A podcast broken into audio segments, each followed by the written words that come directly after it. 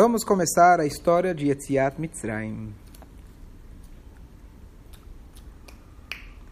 Todos os descendentes de Yaakov, lembram Abraham, Yitzhak, Yaakov, viviam numa cidade que chamava Goshen.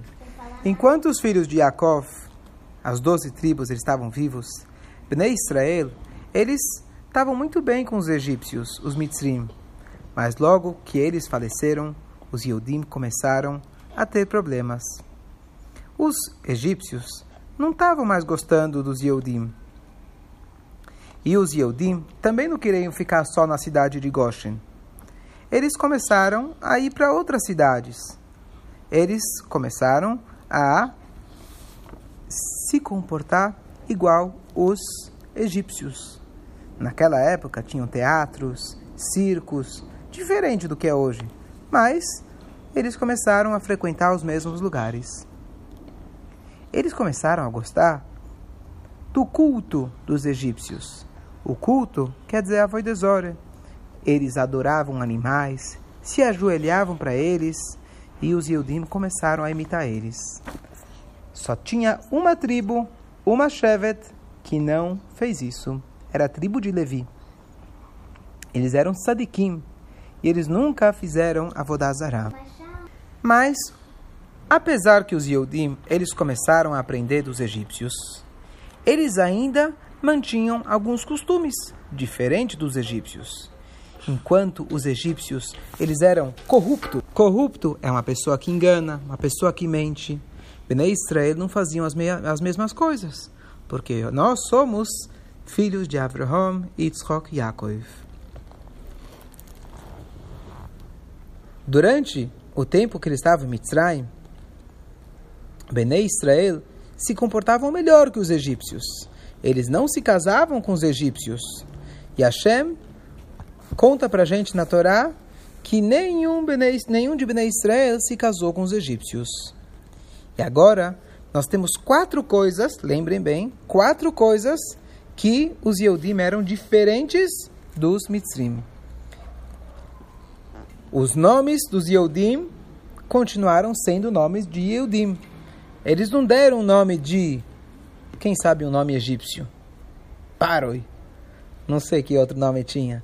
Eles não davam nomes dos egípcios. Seria, se fosse no Brasil, seria João, né? Maria, não iam dar esses nomes. Porque não é o nome de Yehudim. Então, apesar que pode ter um, um Yehudi que tem esse nome, mas não é o nome em hebraico, o nome, não é esse o nome dele. Então, essa é a primeira coisa. Os Yehudim mantiveram os nomes deles. Fora isso, eles continuaram falando Lashon Kodesh. Lashon Kodesh é o Ivrit, o hebraico, o hebraico de antigamente, o hebraico que está na Torá. Mais uma coisa, eles se vestiam diferente dos egípcios. Vocês sabem o que os egípcios vestiam naquela época? Eu não, não tenho a mínima ideia. Mas era diferente. Os Yodim, eles se vestiam diferente, sempre mantendo aquilo que eles aprenderam. E mais uma coisa que talvez muita gente não sabe é que eles ainda faziam muitas muitos atos de chesed, muita bondade, ajudaram as pessoas, um ajudava o outro e eles é, e eles é, nunca deduravam ah, para o egípcio falando oh aquele Yehudi me maltratou. Eles sempre se tratavam bem. Assim que os filhos de Jacob faleceram, Paroi proibiu fazer o Brit Milá. Todos os Yehudim, eles não continuaram fazendo o Brit Milá, porque eles tinham medo. Mas, de novo, a única tribo que continuou fazendo qual era? Levi, a tribo dos Levim. Eles continuavam fazendo o Brit Milá, mesmo que era perigoso. E aí, quando Hashem viu que os Yehudim estavam cada vez mais se misturando e aprendendo dos egípcios, Hashem decidiu, Hashem fez com que os egípcios começaram a não gostar dos Yehudim. Eles agora decidiram fazer vários decretos, várias leis contra os Yehudim. O primeiro decreto de Paró: trabalho escravo. Apesar que Bnei Israel, eles pareciam com os egípcios, Hashem amava eles profundamente, muito, muito, muito, porque os Yodim são filhos de Hashem. E Hashem fez com que os eles tivessem muitos filhos. As mulheres tinham seis filhos de uma vez, sextuplos. E cada vez mais e mais filhos. E assim também vai ser quando Mashiach chegar. Todos eles nasciam saudáveis, fortes. Os egípcios começaram a ficar com medo. Não tinha por que ter medo, mas assim eles começaram a pensar. Os ministros de, de, de Paro falaram para ele: Olha, se algum dia tiver uma guerra contra a gente, contra os outros reis, eu acho que esses judeus eles vão se juntar com os outros reis e vão ser nossos inimigos. Então, é melhor a gente fazer alguma coisa para eles. Mas aí o Paro, ele falou: O que vocês estão falando dos judeus? No começo ainda ele gostava. Yosef era um judeu e foi ele que salvou nosso país quando a gente estava com fome. Vocês já esqueceram? Os egípcios ficaram nervosos com o Paro e tiraram ele do trono, mandaram ele embora e colocaram um outro Paró. A Guimará traz para a gente duas opiniões e a gente não sabe se esse Paró agora era o mesmo Paró da história de Yosef e agora ele deixou de ser bonzinho e ficou bravo, ou aquele Paró já não estava mais e agora é um novo Paró. Pode ser esse ou pode ser o mesmo.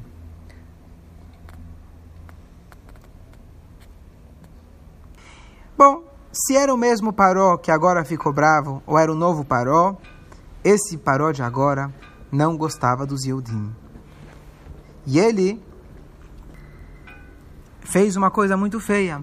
Porque se alguém te faz um favor, a gente tem que agradecer, não é verdade? O Yosef ele fez o maior favor para o Paró. Se não fosse Yosef, todos os Mitzrim iam morrer de fome. Ele não soube agradecer. E Hashem não gostou nada disso. As cidades de Pitoim e Ramses, duas cidades que tinham lá em Mitzrayim, precisavam ser renovadas, reconstruídas. Era muito importante essas duas cidades porque lá ficava guardado todos os tesouros, o dinheiro, as pedras preciosas de Mitzrayim. Isso precisava ser bem, bem, bem cuidado. Então, o Paró agora mandou que os Yodim começassem a ajudar a reformar e cuidar daquela cidade. Mas o Paró, ele era muito esperto, mesmo que ele era malvado. Ele não chegou e começou a escravizar os Yodim. Primeiro, ele falou assim para as pessoas: Vamos trabalhar, vamos trabalhar, eu vou ajudar vocês também.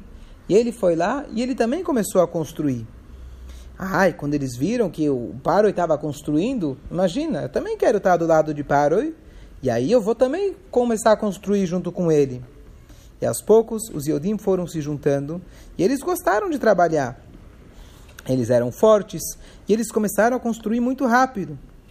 À noite, os soldados de Paroi, de Paroi falaram, vamos ver quantos, quanto vocês construíram. E amanhã a gente tem que construir, vocês têm que construir a mesma coisa. Por um mês, o Paró pagou para todos os trabalhadores. Depois disso,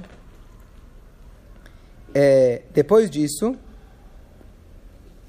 começou a acontecer uma coisa estranha. No começo, os egípcios também estavam ajudando e os Yehudim trabalhando.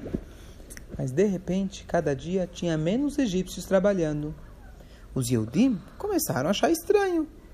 Por que será que os egípcios não estão ajudando e só a gente tem que estar trabalhando? Falaram para eles que agora o Paró não tinha mais dinheiro para pagar para todo mundo. E aí, eles começaram a ficar nervosos, que eles não iam mais ganhar, mais ganhar dinheiro. E eles começaram a ficar bravos com o Paró. Mas o Paró, ele colocou um exército de policiais muito fortes para se proteger se os Yodim ficassem nervosos. Eles então começaram a forçar os Yodim a, tra a trabalharem. E não só isso, todo aquele dinheiro que eles tinham ganho, tinham que devolver para o Paroi. Uma tribo de Bnei Israel nunca foi chamada para trabalhar. Era a tribo, de novo, de Levi. Quando Paroi ele anunciou que aqueles que não aparecerem no trabalho, nós estamos comprometidos que todos os Yodim vão ter que trabalhar à força. Por outro lado, a tribo de Levi, por incrível que pareça, o Paró deixou eles estudando o Torá e falou que eles podem continuar estudando e eles não precisavam ir trabalhar. E Paró deixou eles tranquilos.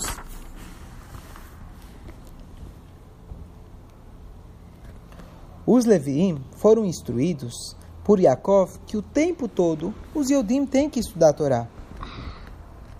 E aí eles começaram a construir Pitom e Ramsés. E Bnei Israel começaram a ser forçados a construir essa cidade. E agora a gente vai entender por que, que era tão difícil no Egito, em Mitzrayim. Imagina que alguém chega e fala para você, por exemplo, aqui você tem que ficar catando laranja. Tá bom, até que horas? Né? Como a gente pergunta na escola, quando que é o próximo recreio? Até que horas? Não, não, você vai continuar fazendo. Mas até quando? Fica fazendo aí. Mas quando? Eles não falavam até quando. Imagina alguém ficar trabalhando e não saber até que horas ele ia ficar trabalhando. E às vezes eles faziam de fazer trabalhos à toa. E mais ainda, mulheres tinham que ficar carregando peso e construindo coisa que os homens, que são mais fortes, deviam estar fazendo. E os homens tinham que fazer coisas que a mulher sabiam fazer: cozinhar, costurar. Imagina um homem tentando colocar o fio dentro da agulha. É muito difícil. Eles não sabem fazer isso. Imagina a coitada mulher tendo que carregar um carrinho.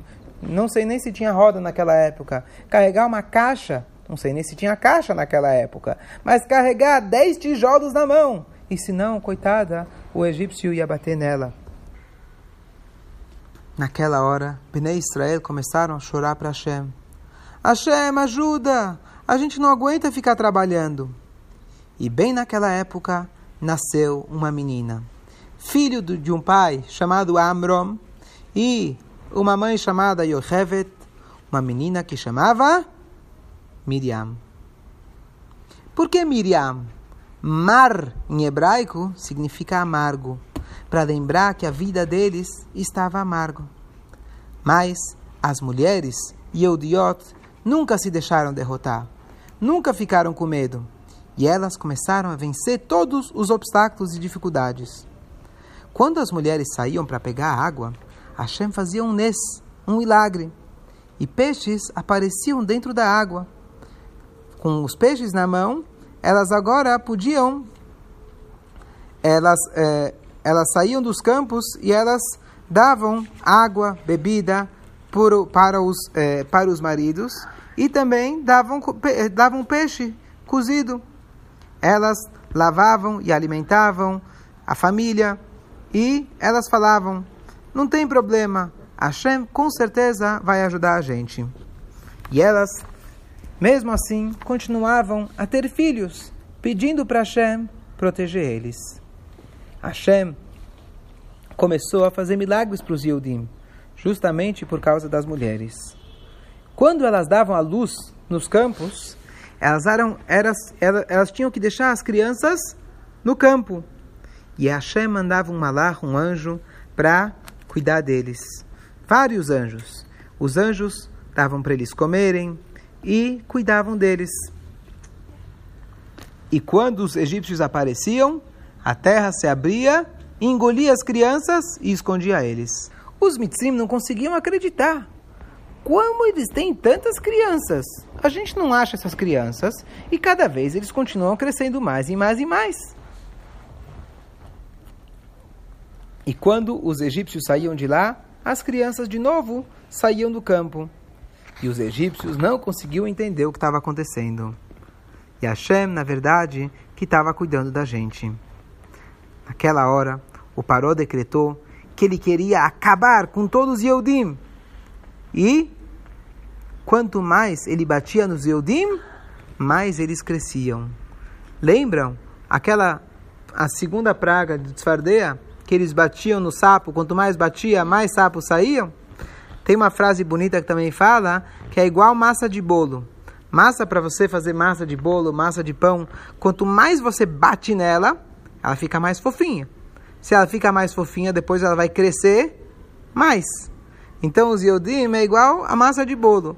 Quanto mais bateram na gente, mais forte a gente fica, maior a gente fica. A gente sabe que Aman também tentou acabar com os Yodim, lo. Mas o que aconteceu é que Hashem mudou e Aman foi, e Aman ele foi morto.